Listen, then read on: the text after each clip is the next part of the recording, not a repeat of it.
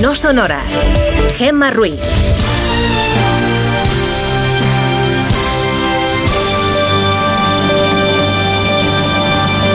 Son las 5 y 6 de la mañana, las 4 y 6 en Canarias. Buenos días.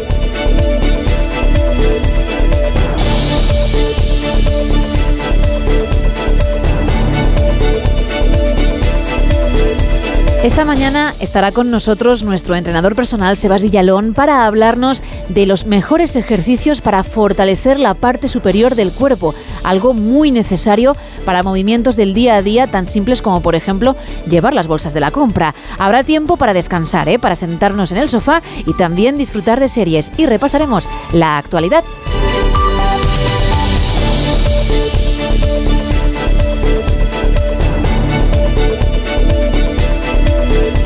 Una actualidad que arranca ya con la previsión del tiempo para hoy, así que Isa, todo tuyo. Pues mira, ayer a esta hora la protagonista era la niebla, hoy no lo es, hoy lo es el viento. En la web de la EMET podemos ver cómo hay varios avisos amarillos ya activados en el litoral sur de Tarragona, así como en el litoral de Castellón, en el interior de la provincia también y en el sur de Aragón por culpa de estas rachas de viento. Se esperan que las rachas puedan alcanzar los 90 kilómetros por hora. Los avisos por fuertes rachas se irán extendiendo al norte de Aragón y Cataluña a primera hora de la tarde. También será jornada ventosa en la costa menorquina donde se esperan olas de 3 metros, pero donde será una tarde complicada será en la costa de Lampurdán, donde desde las 3 de la tarde, según la Agencia Estatal de Meteorología, el aviso por viento pasa de amarillo a naranja, con vientos de fuerza 8 que provocarán fenómenos costeros con olas máximas que podrían alcanzar los 8 metros de altura. Hoy Gema, ya notaremos el cambio. Hoy diremos definitivamente adiós a ese veranillo de San Martín que se ha quedado con nosotros más de lo habitual y volveremos al tiempo otoñal que al final es lo que, bueno, es la época en la que estamos. Estamos ya a finales del mes de noviembre y toca ya tirar de abrigo. En el norte peninsular el paraguas mejor llevarlo encima porque se espera que llueva durante gran parte del día, unas precipitaciones que serán especialmente intensas en Navarra y en el Pirineo Ostense. En el resto del país, martes soleado, pero con bajada más que evidente de las temperaturas. Seguimos viendo máximas por encima de los 20 grados en Almería, Huelva o Ceuta, pero en Ávila y Burgos los, los termómetros marcarán como mucho 9 grados. En cuanto a las mínimas, hay que ir preparando el edredón gordo en algunos sitios porque en Teruel estarán en 0 grados, en Salamanca en 2 y en Lugo en 5. Gracias.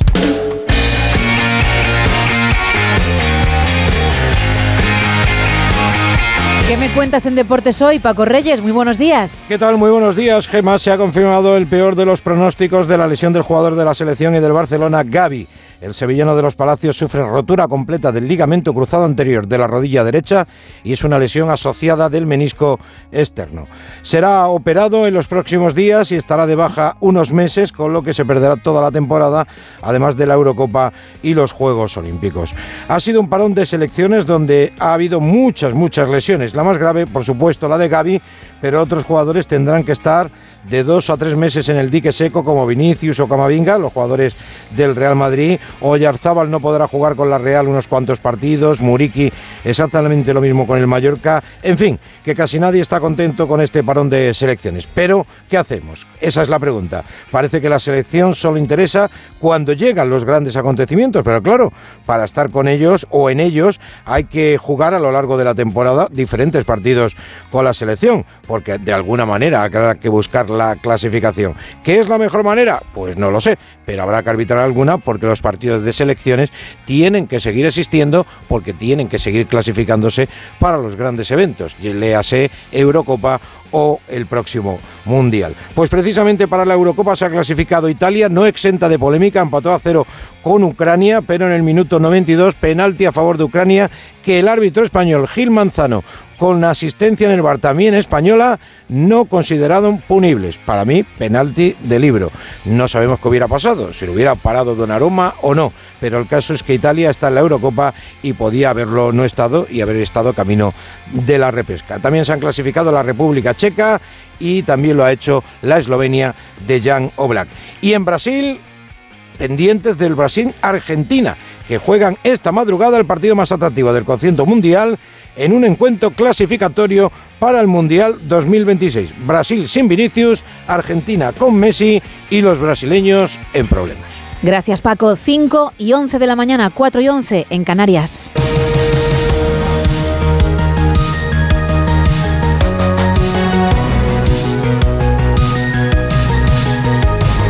El presidente del gobierno, Pedro Sánchez, dio a conocer ayer quiénes ocuparán los 22 ministerios para la próxima legislatura, de los cuales 12 estarán dirigidos por mujeres.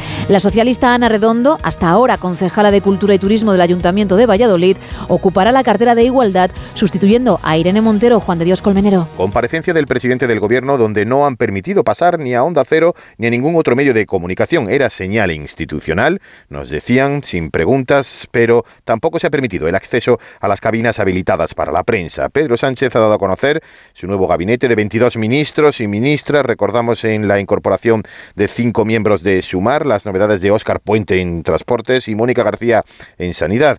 Y como hombre fuerte del gabinete Félix Bolaños, que asume también la cartera de Justicia en medio de la aprobación de la ley de amnistía. Un gobierno con perfil político, ha dicho Pedro Sánchez, para una legislatura política. Un gobierno de mujeres y de hombres para dotar de estabilidad al país durante estos próximos cuatro años, un equipo de alto perfil político para una legislatura de alto perfil político. Personas capaces de gestionar, pero también de llegar a acuerdos y de explicarlos públicamente. Los ministros prometerán o jurarán su cargo ante el rey antes del intercambio de carteras y la primera reunión del nuevo Consejo de Ministros. Félix Bolaños ya ha realizado su primera tarea como ministro de Presidencia y Justicia. Ha llamado al comisario europeo Didi Reinders para explicarle que la ley de amnistía es una cuestión interna de España y para pedir que se respete el debate.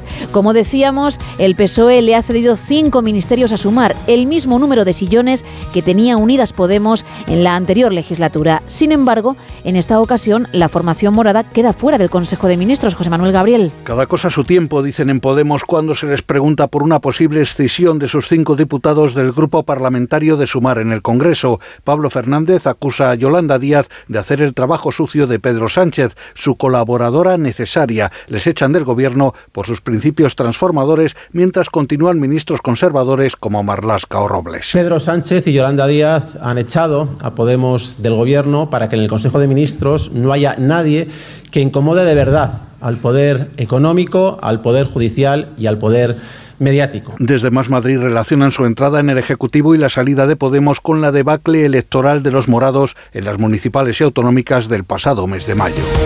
La presidenta de la Comunidad de Madrid, Isabel Díaz Ayuso, le desea éxitos a Mónica García como nueva ministra de Sanidad, ¿no, Pachilinaza? Todos los éxitos le desea Díaz Ayuso a Mónica García, sí, pero de la quien recuerda su boicot al Hospital Central, su actitud sindicalista antes que política o profesional y hasta su partidismo ideológico. Ojalá esté a la altura y sepa hacer frente a los graves problemas que está atravesando España. Llevamos más de 60 ministros y ni uno de ellos, ninguno de esos problemas ha hecho otra cosa que multiplicarse.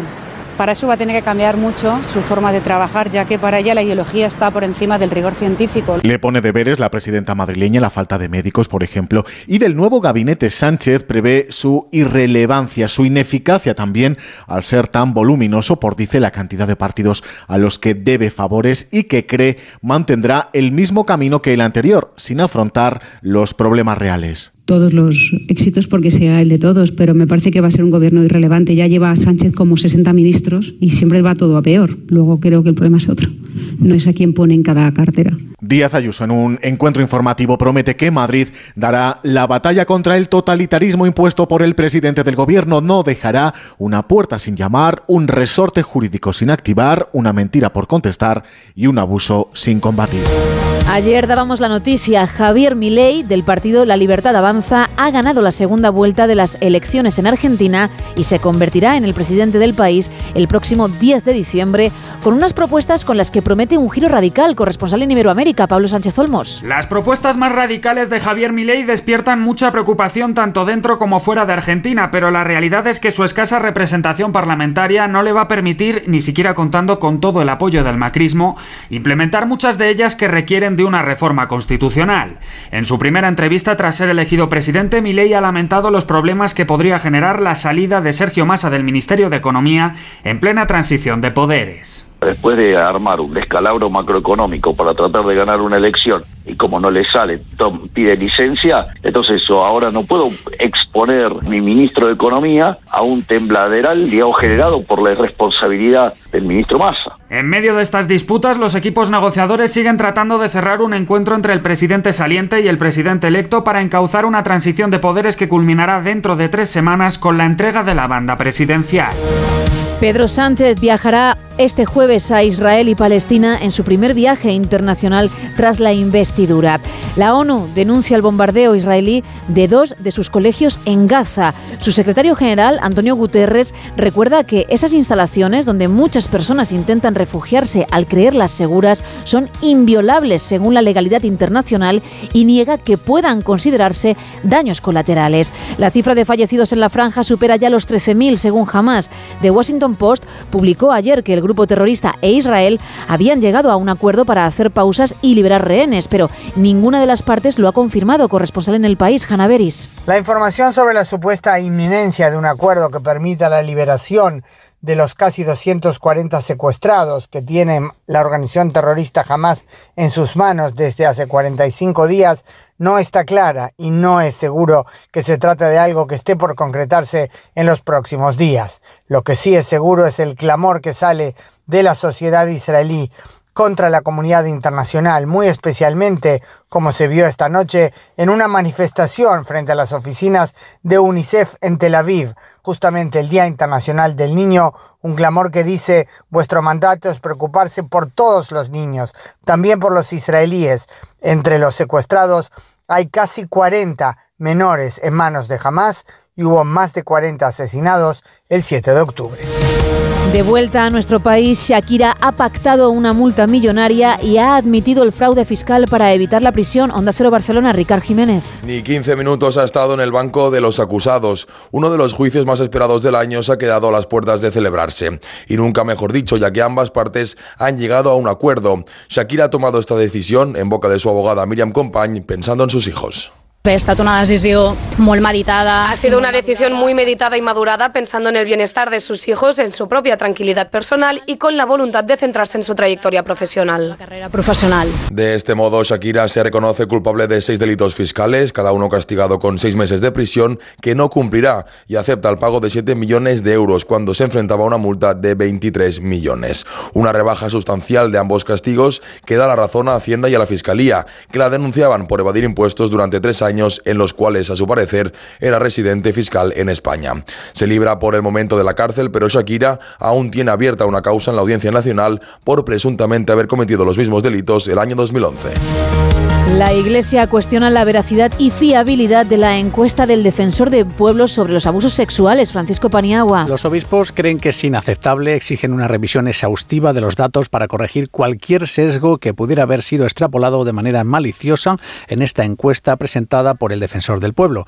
El presidente de la conferencia episcopal, el arzobispo de Barcelona y cardenal Juan José Omella, habla de dolor por la difamación publicada a causa de esta encuesta. Decepción por la citada extrapolación y por la dudosa fiabilidad de dicha encuesta. Condujo a algunos medios a la exorbitante afirmación de que en España hay casi medio millón de abusados por ministros ordenados y consagrados de la Iglesia. En clave política, los obispos piden al presidente del Gobierno, Pedro Sánchez, que cosa las heridas sociales causadas por el pacto de investidura y la amnistía.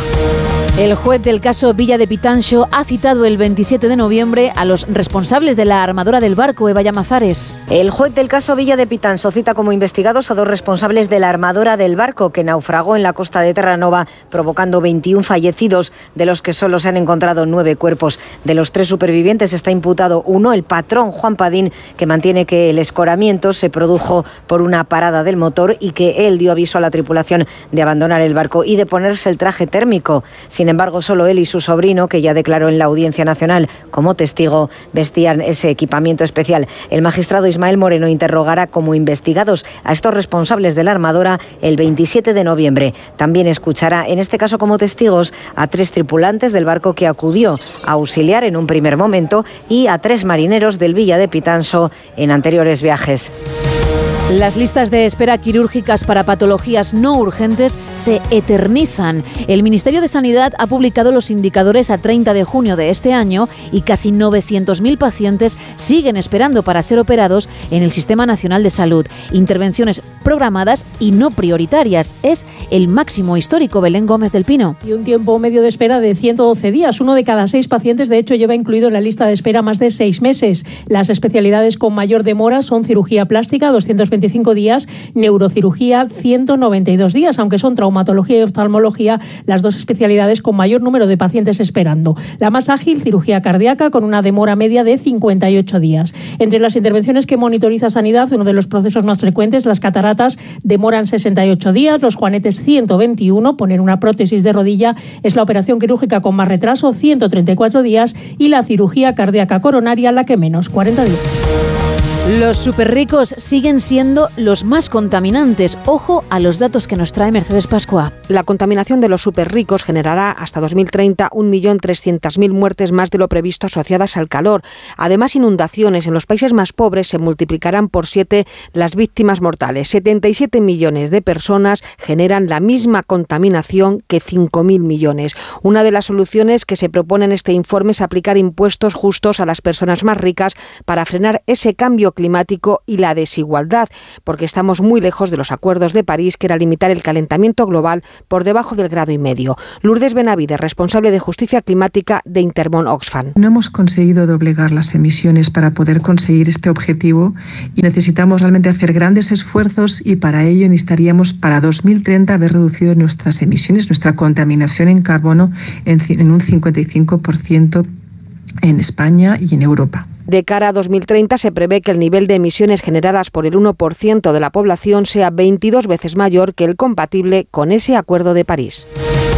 Cada día millones de personas de todo el mundo se ven afectadas por estafas y métodos de phishing que se sitúan a la vanguardia del mundo delictivo.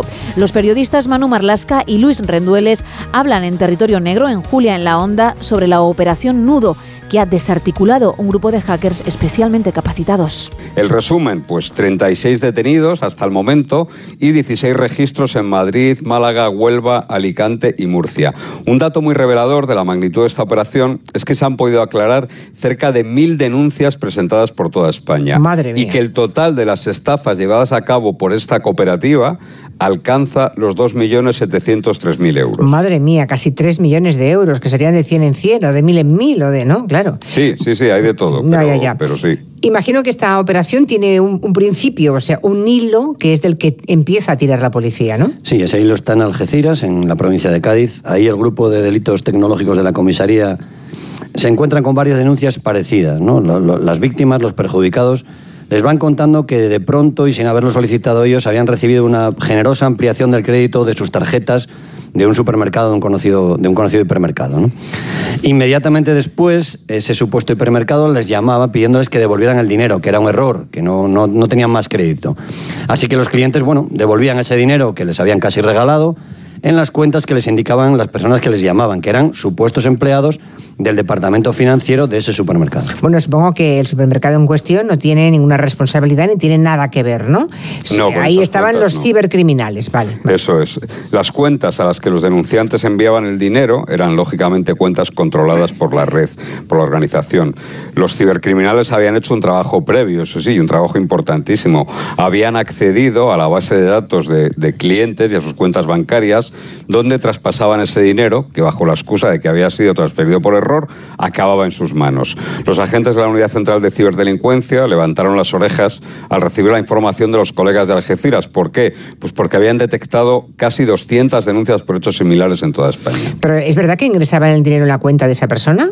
Les ampliaban el crédito y se lo ingresaban. y se lo ingresaban. Y luego la, la- la gente honesta lo devolvía. Claro, y ahí al devolverlo ya estás dando todos tus datos. Todos tus datos. ingresas, claro. Vale, ahí está, ahí está. Pero de entrada ellos, digamos, tenían que hacer una pequeña inversión también. Sí, sí, Vale, pero le vale. salía cuenta. Salía. Hombre, claro, tú, tú dirás si le salía cuenta. O sea que la primera pista para poner al descubierto eh, la cooperativa de criminales, esta de la que habláis, fue Sí, esa, ¿eh? esa que especie. 200 eh, habían tenido el mismo problema. Eso es. Este era uno de los palos que tocaban. ¿eh? Con este método, digamos, del crédito falso, alcanzaron 1.088 víctimas y se hicieron con 460.000 euros solo atacando a dos empresas, este centro comercial que te decíamos y la entidad de crédito. ¿no?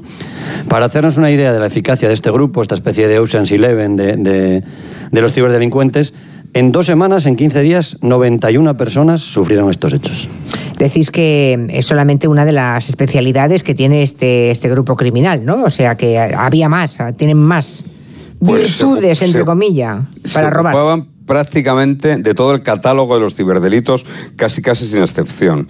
Entre ellos, por ejemplo, un clásico que lleva ya muchos años, pero aún eficaz phishing, aunque este grupo es verdad que practicaba el phishing en una modalidad actualizada que englobaba varias técnicas. Vamos a tratar de explicarlo y aquí sí que pido que la gente esté muy atenta para evitar caer en cualquiera de los pasos que tiene esta estafa. Venga. El modus, el modus operandi consiste en realizar un envío masivo de mensajes de texto SMS suplantando la identidad de una, de una eh, entidad bancaria, ¿vale? Un falso SMS que llega de tu banco, Santander, BBVA, cualquier, la Caixa, lo que sea. Simula una brecha de seguridad en la cuenta bancaria de la víctima receptora del mensaje y pide que pinches un enlace que le manda a una web fraudulenta que simula la identidad bancaria. Es decir, tú en tu SMS tienes un enlace, allí pinchas y a ti tú te crees que estás yendo a Al tu banco, entidad bancaria. claro, claro. Pero no es la página del banco, evidentemente. El objetivo es conseguir que la víctima meta en esa página falsa del banco sus datos confidenciales de acceso a la banca electrónica.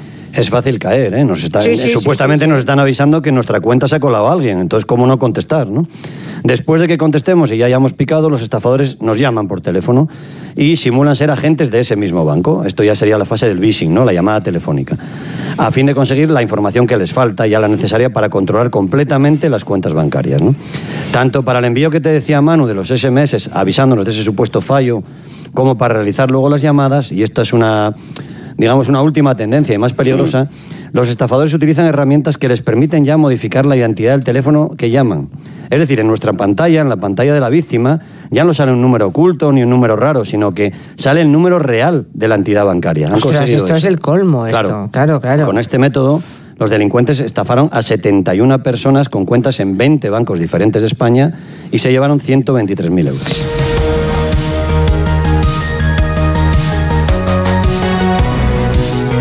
Y 28 de la mañana, 4 y 28 en Canarias.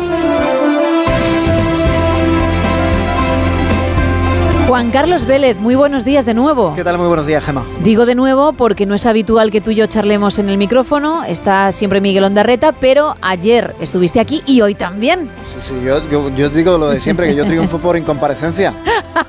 Claro, se lo apunte Miguel por ahí. No, bueno, Ma- mañana le tienes aquí de vuelta.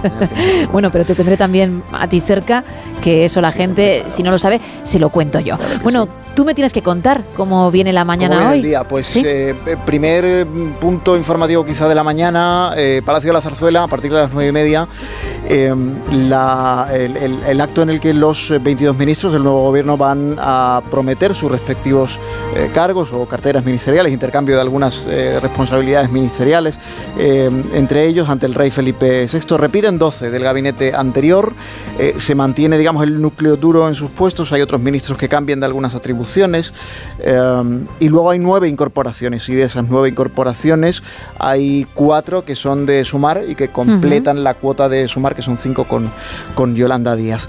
Ah, Pedro Sánchez destacó ayer el alto perfil político de, de su nuevo equipo. Al Partido Popular le pareció que más bien es un, es un gobierno eh, de la bronca que nace o, o que está diseñado al servicio de la amnistía. Eh, Destacaba ayer el, el portavoz Borja Semper, eh, que tiene a un eh, ministro sin cartera que además está en, en otro país, ¿no? como, es, como es Puigdemont. Y además un, un gobierno que sale muy caro, porque sigue teniendo 22 ministerios, igual que tenía el gobierno anterior. Eh, ¿Qué más para hoy? Bueno, la mesa del Congreso va a dar su visto bueno más que previsiblemente, porque tiene mayoría en, ese, en ese órgano PSOE y Sumar, a la tramitación o al comienzo de la tramitación de la proposición de ley de la amnistía. Eh, ayer, además, el nuevo letrado mayor del Congreso, que se llama Fernando Galindo, remitió a la mesa su informe favorable en el que no aprecia que haya defectos de forma y además tampoco eh, cree que haya ningún elemento palmario de inconstitucionalidad que recomiende dejarlo apartado ni nada. Así que recomienda que se... Claro, lo que pasa es que se da una circunstancia y es que eh, hasta hace nada hasta el 31 de octubre, o sea, hasta hace 20 días, 21 días, eh, el eh, eh, letrado mayor del Congreso, secretario general del Congreso, formaba parte del gobierno. Ujú. Claro, aquí hay una, una cercanía muy próxima y el Partido Popular ha solicitado, por tanto, su recusación. No cree que deba ser parte eh, del trámite de esta, de esta ley, habiendo estado en el gobierno hasta hace nada. ¿no? Eh, y bueno, también te cuento que despejada en buena medida la agenda doméstica, con ya con la formación Sí. del gobierno, con los ministros prometiendo tal, pues eh, hemos sabido que va a viajar Pedro Sánchez a Israel y a Cisjordania el jueves y que se va a ver con el presidente de Israel, Herzog, con el primer ministro israelí, Netanyahu, y con el presidente de la Autoridad Nacional Palestina, eh, Mahmoud Abbas. Eh, esto es la parte de actualidad del día, pero luego ya sabes que hay mucho más de uno, hay mucho más que contar. Tenemos la historia de una canción, miraremos por el retrovisor, tenemos esa contracrónica que nos lleva siempre a alguna noticia un poco distinta para desengrasar a primera hora de la mañana y luego en la segunda hora. El 21 de noviembre se celebra el Día Mundial de la Televisión y el Día Mundial de la Pesca. Y con eh, esta excusa vamos a invitar a Iñaki López, que es compañero de eh, La Sexta, eh, a la sección de Comer por España.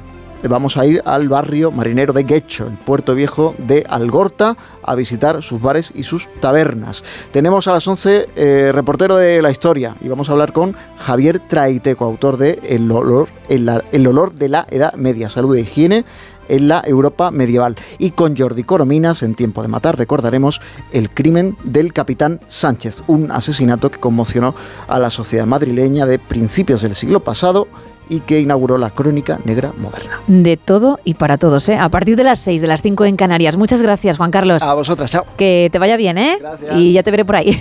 gracias, chao. Son las 5 y 32, 4 y 32 en Canarias. ¡Paren las rotativas! Vale, ya pueden arrancar. Pues tú dirás, Isa, ¿con qué arrancas, como dice Homer Simpson?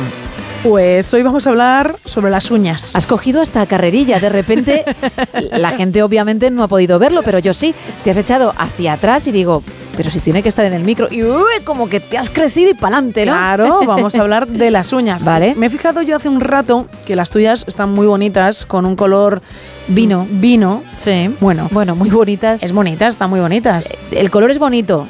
Me las he pintado yo y bueno, si las ves desde lejos, vale. Si no, hay algún que otro fallo, ¿eh? Bueno, pues vamos a hablar de esas uñas, Sí. unas uñas, las de la mano, las manos, que crecen alrededor de 3 a 4 milímetros al mes. Al día sería aproximadamente a 0,1 milímetros por jornada. Las uñas de los hombres crecen más rápido que las de las mujeres. A los hombres les crecen las uñas de las manos 3,5 milímetros al mes. Así que Un poquito más. Un poquito más. Las uñas crecen más rápido durante el verano. ¿Por qué? Te estarás preguntando. Bueno, pues hay algunas teorías. Una teoría es que las personas absorbemos más nutrientes durante esta época y otra teoría es que dado que la exposición a la luz solar hace que nuestro cuerpo produzca vitamina D, el aumento de esa vitamina D hace que las uñas crezcan a un ritmo más rápido. Como sé que también te lo estás preguntando, te voy a sacar de dudas, las uñas de los pies crecen aproximadamente a la mitad del ritmo que las uñas de las manos. Por lo general crecen alrededor de 1,6 milímetros al mes. ¿De qué están hechas las uñas? Están formadas por tres capas de queratina, por eso es muy importante cortarlas con utensilios que aseguren un corte preciso, limarlas suavemente y protegerlas para que no se abran a capas y se debiliten. Y hay que hablar de la lúnula. ¿Tú sabes lo que es la lúnula? Cuéntame. Pues es la parte blanca en la base de la uña. Normalmente es más visible en el dedo pulgar o en el dedo grande del pie. Es una zona delicadísima compuesta de células originadas en la matriz que todavía no se ha endurecido completamente.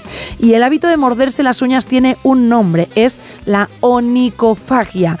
Se estima, fíjate, estos datos son increíbles, que el 30% de los niños tienen este hábito de morderse las uñas. Los expertos lo asocian evidentemente a un hábito común para aliviar el estrés. Alrededor de la mitad de todos los niños de entre 10 a 18 años se muerden las uñas en algún momento de su vida.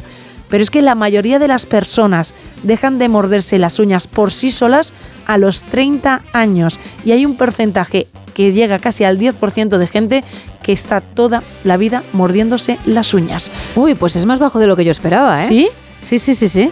A mí yo También dependerá de, de cómo seas, ¿no? Es decir, si, si eres mm, más nervioso, Más nervioso, menos nervioso. Que, que la media, pues más propenso a ello, entiendo. Claro, y de pequeños todas nuestras madres nos han intentado aquellos que nos hemos mordido las uñas. Te iba a preguntar si tú habías Oh. sido de, de ellos. Yo no, ¿eh? Pues yo muchísimo, una auténtica barbaridad. Yo lo fui más mayor, ya con los nervios de los exámenes en la universidad y estas cosas, ¿no? Cuando parece que vas eh, teniendo más Sí. responsabilidades y volando más en solitario y entonces te, te- te entra esa ansiedad. Pero de pequeñita no, y tú sí, ¿no? En mi caso de pequeñita y además me intentaron poner todas esas cosas que para que te supiese mal y demás, me Sí, daba el igual. liquidito que, que se supone que, que funcionaba como repelente, ¿no? Pues daba igual. En mi caso, por lo menos en mi caso, seguía mordiéndome las uñas. Pues era el dato que todo el mundo, incluida Necesitaba. yo, toda España, necesitábamos para, para este martes ya 21 de noviembre. De nada, un placer como siempre. Gracias, Isa. Seguimos en No Sonoras.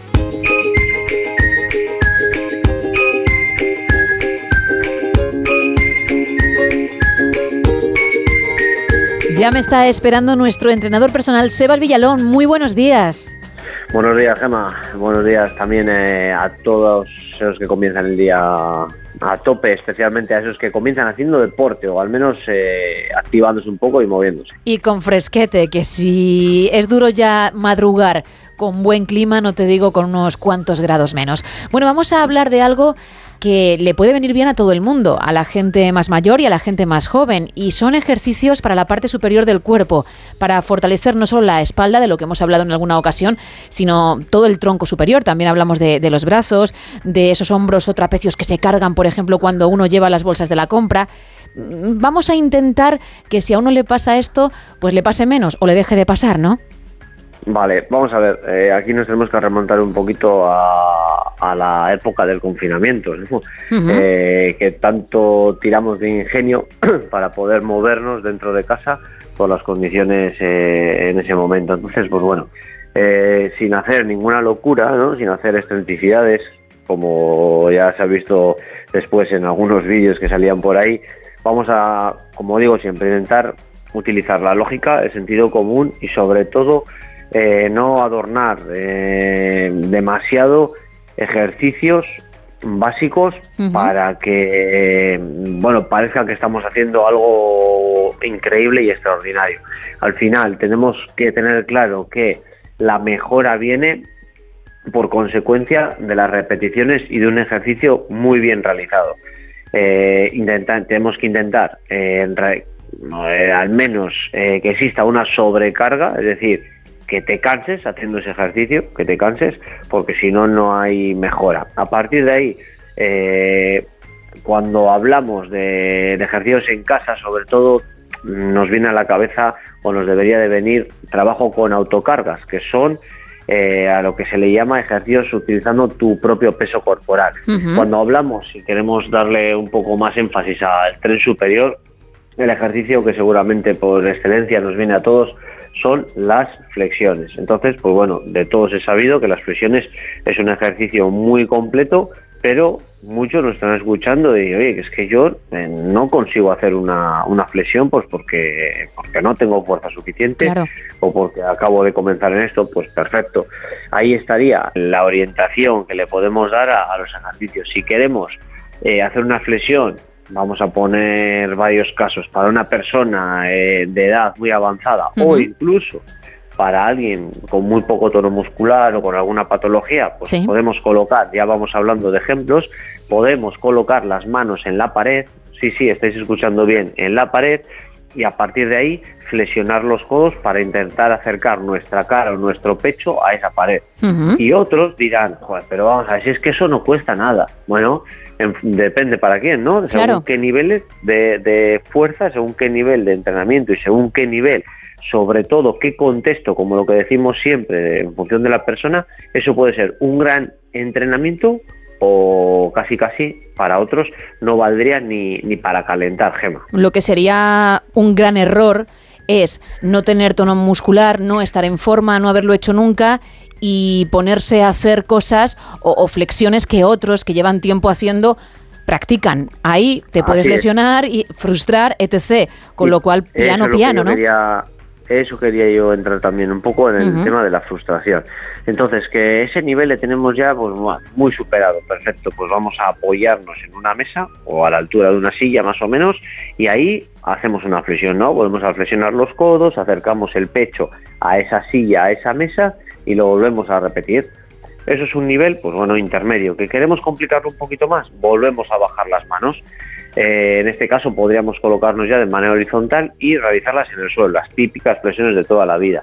Y ahí machacar y machacar. Y alguien que es muy experto, que ya ese nivel le tiene superado, ¿cómo lo podemos hacer más difícil? Pues unas flexiones declinadas, es decir, tenemos que levantar los pies, es decir, los pies los ponemos por encima del nivel de las manos, entonces cuesta aún más que las típicas flexiones.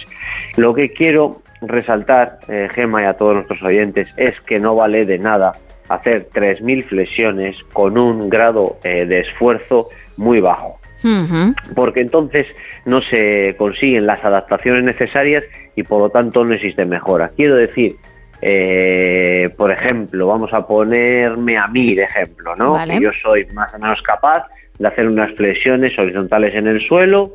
Pues bueno, vamos a suponer que hago cuatro series de 10 flexiones, ¿no? Cuatro series de 10, perfecto. Vale. Pero si resulta que yo con ese nivel estoy muy acomodado y lo que hago es hacer las flexiones que hemos nombrado al principio, que son las de apoyar las manos en la pared, pues no voy a tener el rendimiento ni la mejora deseada, porque para mí eso no es eh, entrenar, digamos, sería calentar.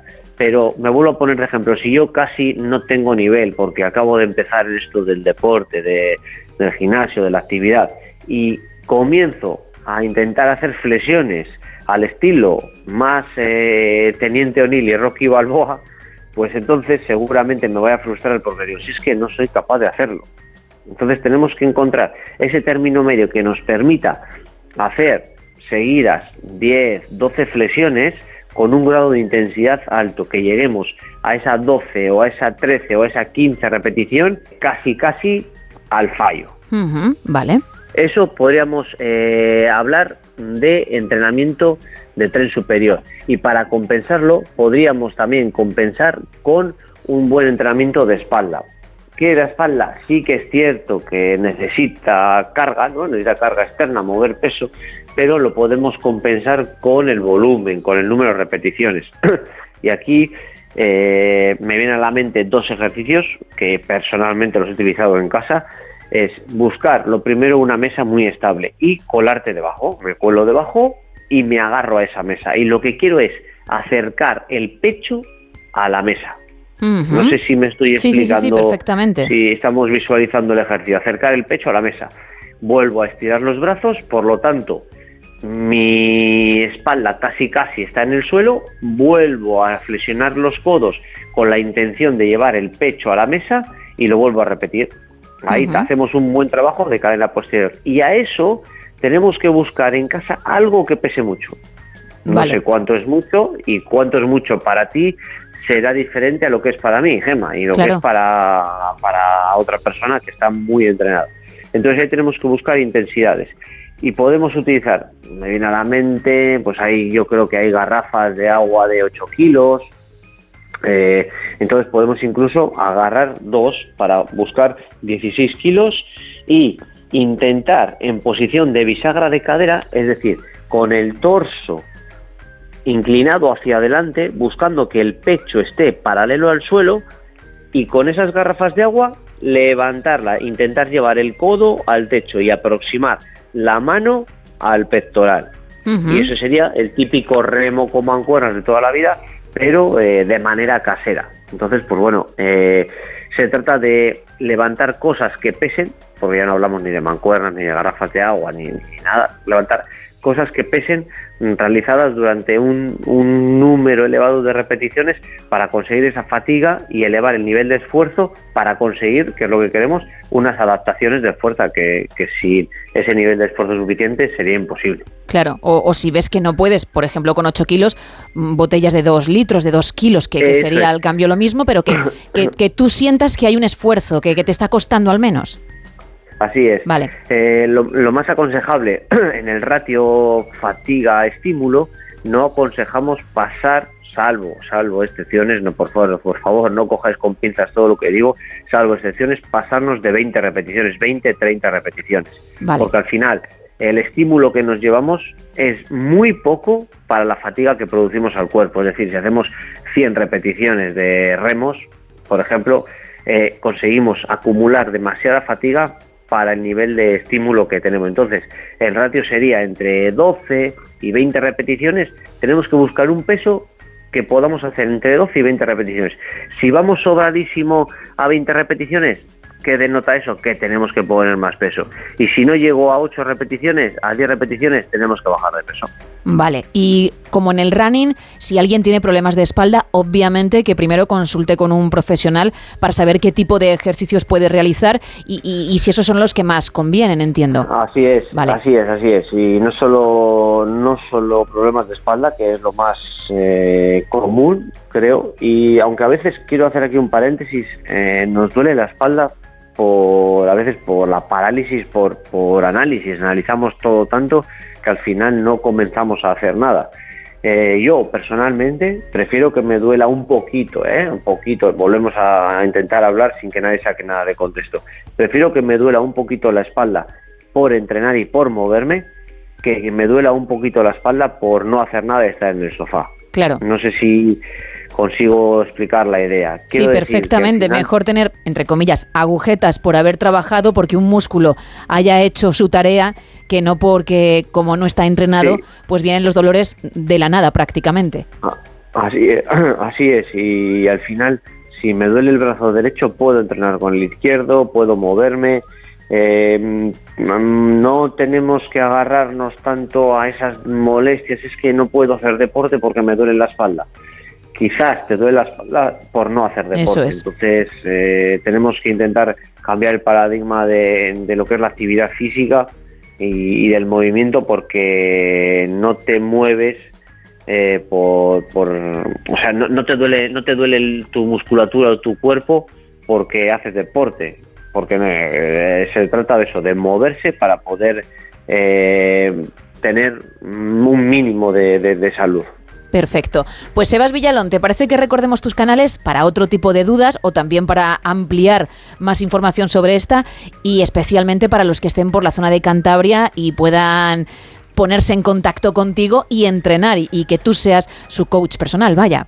por supuesto y, y muy agradecido con las muestras de cariño que día a día nos están dando Gema y que al final pues bueno uno llega cansado de trabajar y demás pero pero se agradece. Así Reconforta, que os qué dejo bien. por aquí. eh, Así es, os dejo mis canales, que es un teléfono, sería el 623-473-164, lo repito de nuevo, 623-473-164. También un correo electrónico, info arroba entrena con Sebas.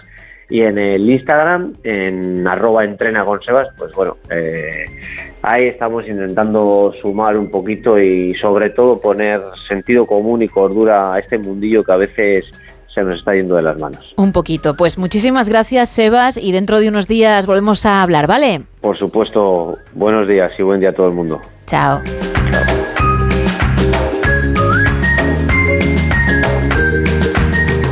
Once minutos para llegar a las 6 de la mañana, las 5 en Canarias, y vamos a hablar de series.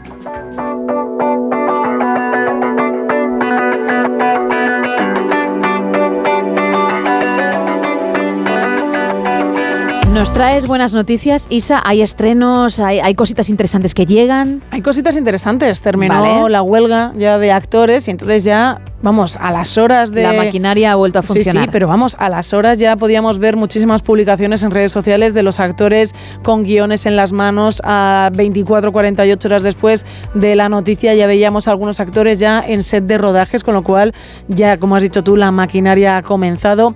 Voy a empezar con unas muy buenas noticias para los millones de fans de una saga cinematográfica conocidísima porque la plataforma HBO Max ha confirmado que finalmente, sí, finalmente habrá serie de él, de Harry Potter.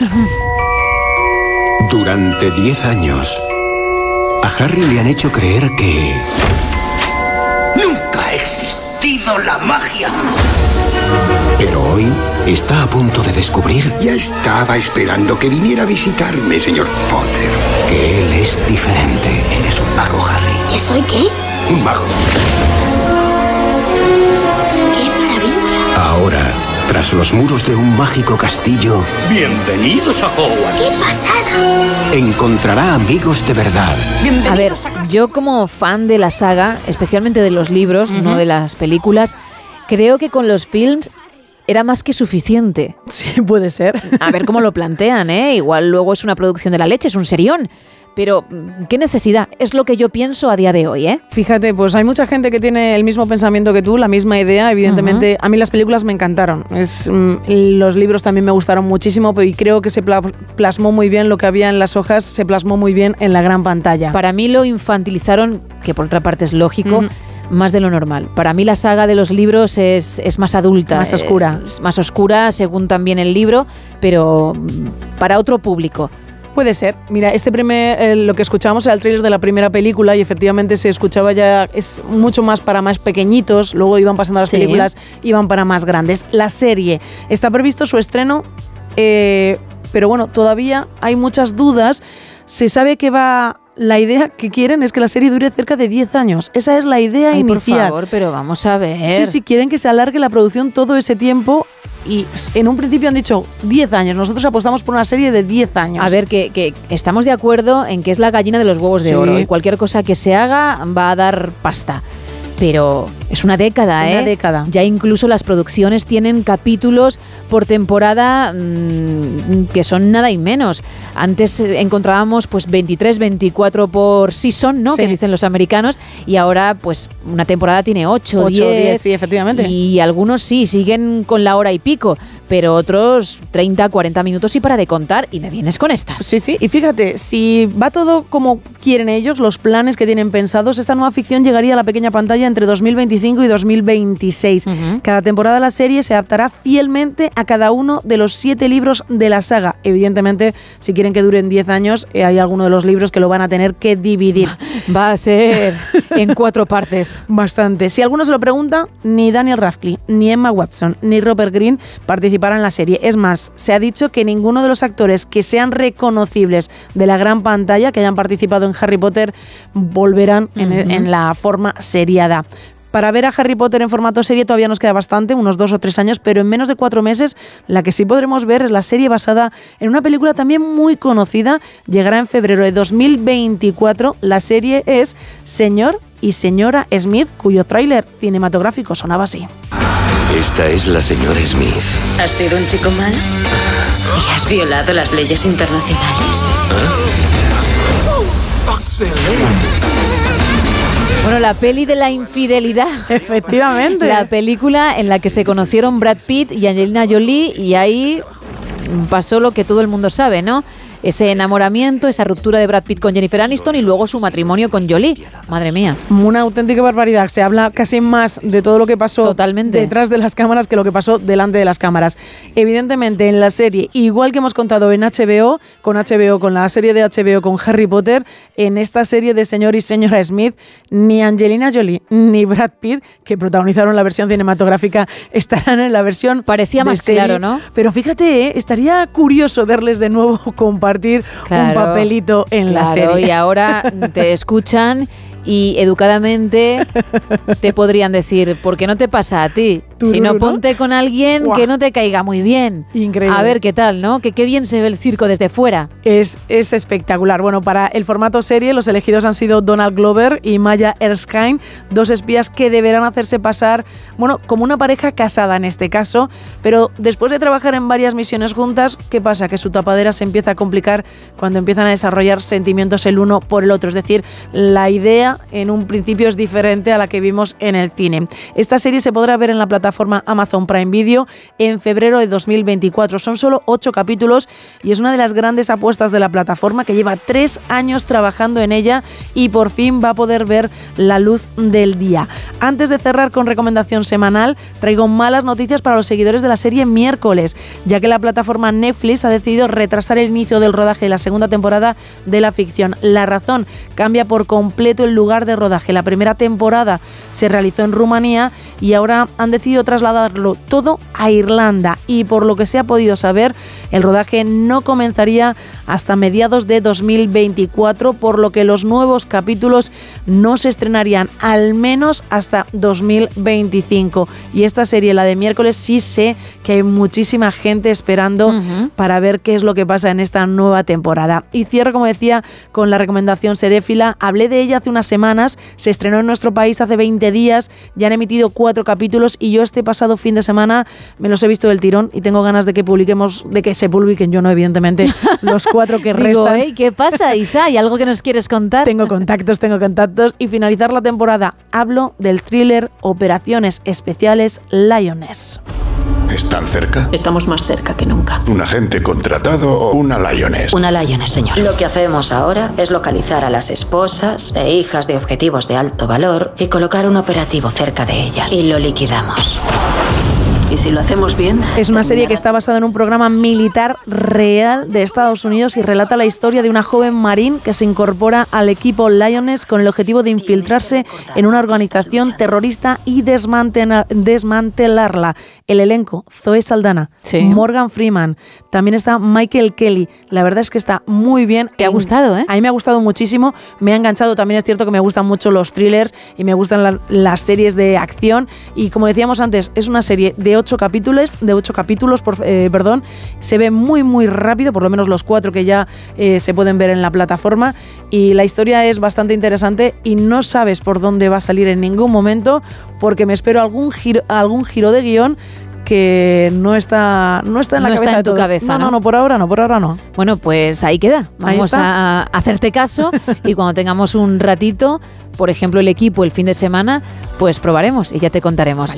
Gracias, Isa. Un placer. Tres minutos para terminar, bajamos el telón.